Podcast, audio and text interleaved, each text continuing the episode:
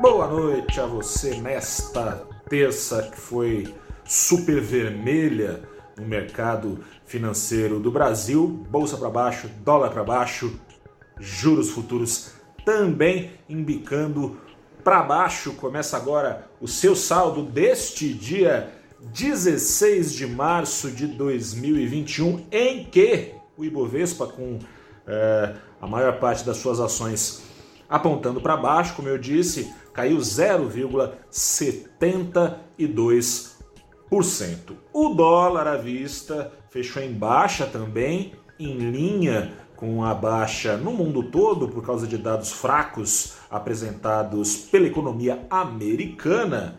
O dólar embicou para baixo só um pouquinho, embicou para baixo 0,36%, indo aos R$ 5,61.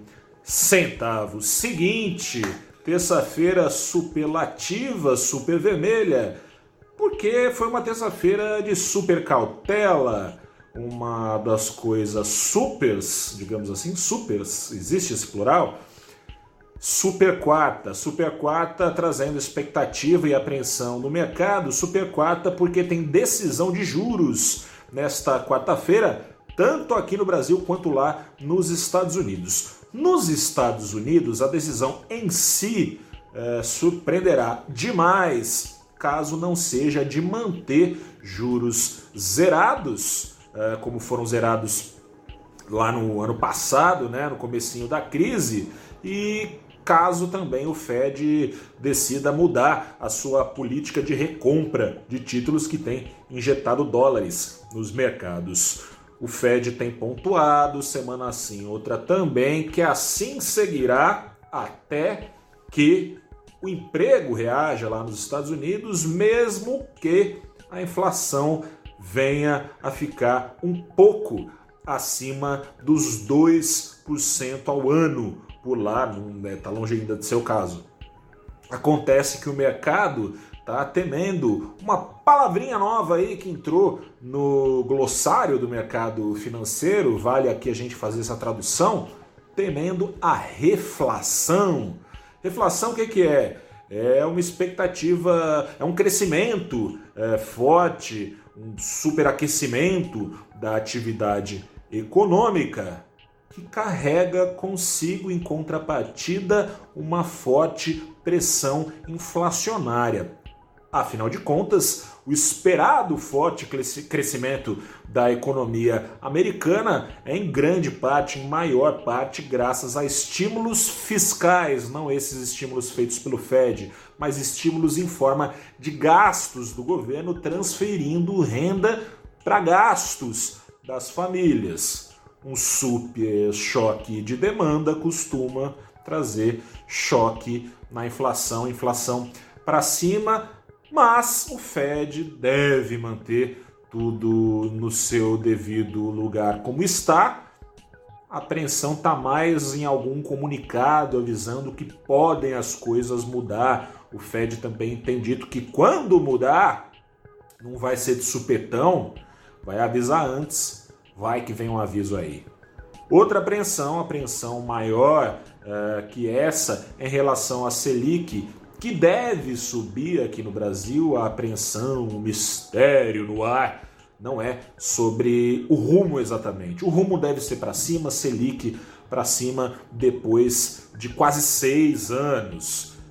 A intensidade da dose, essa sim traz dúvidas, a maior parte do mercado espera por uma alta de 2 para 2% ao ano nos juros, mas a inflação assustando, a pesquisa Focus, que é uma pesquisa que toda semana o Banco Central publica, com média de expectativas de cerca de 100 instituições financeiras, essa pesquisa apontou na segunda-feira, publicada na segunda-feira, uma alta forte na projeção de inflação para o final do ano, então veio aí essa apreensão. Será-se, será-se que o Banco Central não vai subir em mais de meio ponto?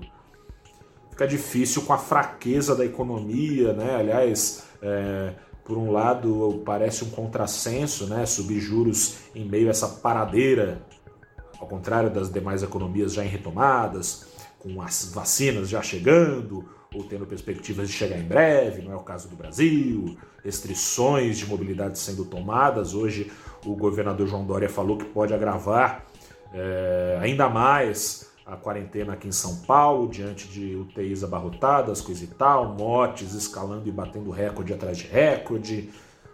Mas os juros devem subir porque a inflação deixa isso inevitável, a inflação incomodando e já beirando o teto da meta de inflação medida pelo IPCA, que o Banco Central tem que entregar no fim do ano. Em fevereiro, em 12 meses, ficou em 5,20%. Teto da meta é de 5,25%. O Banco Central, se não conseguir, tem que mandar cartinha lá, né, para o presidente explicando o que, que foi que aconteceu.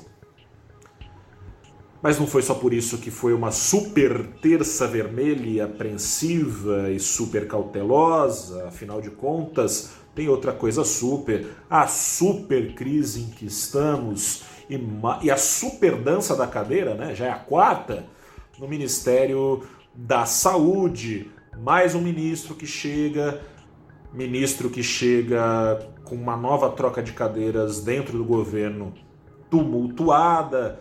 Primeira médica que foi é, é, procurada ali pelo governo, depois de um encontro com o presidente Jair Bolsonaro, essa médica, a Ludmila Rajar, disse não e justificou, dizendo que, ao contrário da vontade do presidente, ela privilegia a ciência e não remédio para verme. Ela também é, previu ali, isso é bem preocupante, é sombrio. Aliás, a palavra que ela usou, sombrio, o futuro do Brasil é sombrio, segundo ela, porque as mortes por aqui devem dobrar de acordo com o acompanhamento que ela tem feito dia a dia das curvas de contágio e mortes no Brasil. Assume o ministro Queiroga dizendo que não ele médico, mas o presidente, ex-capitão, que não cursou medicina, é ele, segundo o ministro, quem decide a política de saúde do país e que cabe ao ministro, segundo ele, simplesmente executar. Aliás, hoje o vice-presidente Hamilton Mourão veio a público, não se furtou de vir a público para dizer que é isso mesmo. Nas palavras dele, tudo o que acontece na saúde do país ou que deixa de acontecer é sim de responsabilidade do presidente Jair Bolsonaro. As redes sociais não poderiam concordar mais foi atingido, de acordo com pesquisa do banco Modal Mais, com a, a você pode conferir em detalhes no site do Valor Invest, atingido o ápice de menções negativas ao presidente nas redes sociais, 73% dos posts uh, emitidos por todos os estados do Brasil, em mais de 150 e tantas cidades, 150 mais ou menos, detonando a gestão do presidente, sobretudo por causa de três coisas. Tema principal, a gestão da saúde. Posts, de acordo com o levantamento, mostrando que não se tem confiança de que algo vai mudar com essa mudança.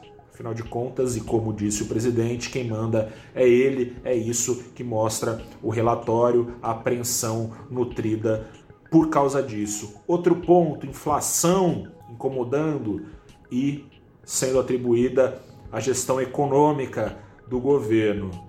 Também na gestão econômica, pauladas vindas das redes sociais por causa dos auxílios emergenciais. A maior parte dos pagamentos será de 150 reais. É muito pouco, ainda mais considerando eh, essa inflação. Ainda mais considerando que os auxílios são para as famílias mais pobres e a inflação atinge justamente e prejudica as famílias mais pobres, sobretudo uma inflação em 12 meses bastante pressionada pelos alimentos.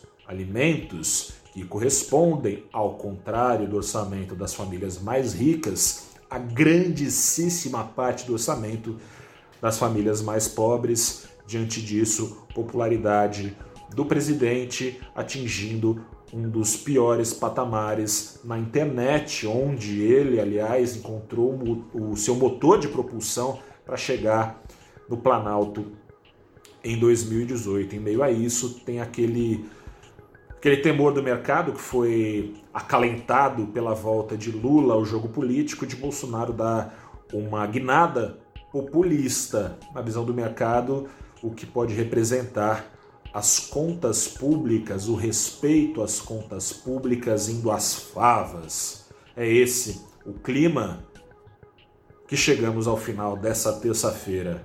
Amanhã tem decisão de juros. Volto aqui é, um pouquinho mais tarde, porque de costume, no nosso saldo do dia, para falar também do saldo do dia, mas para falar qual foi a decisão tomada pelo Banco Central e tentar traduzir o hermético comunicado que a autoridade monetária vai publicar junto da decisão.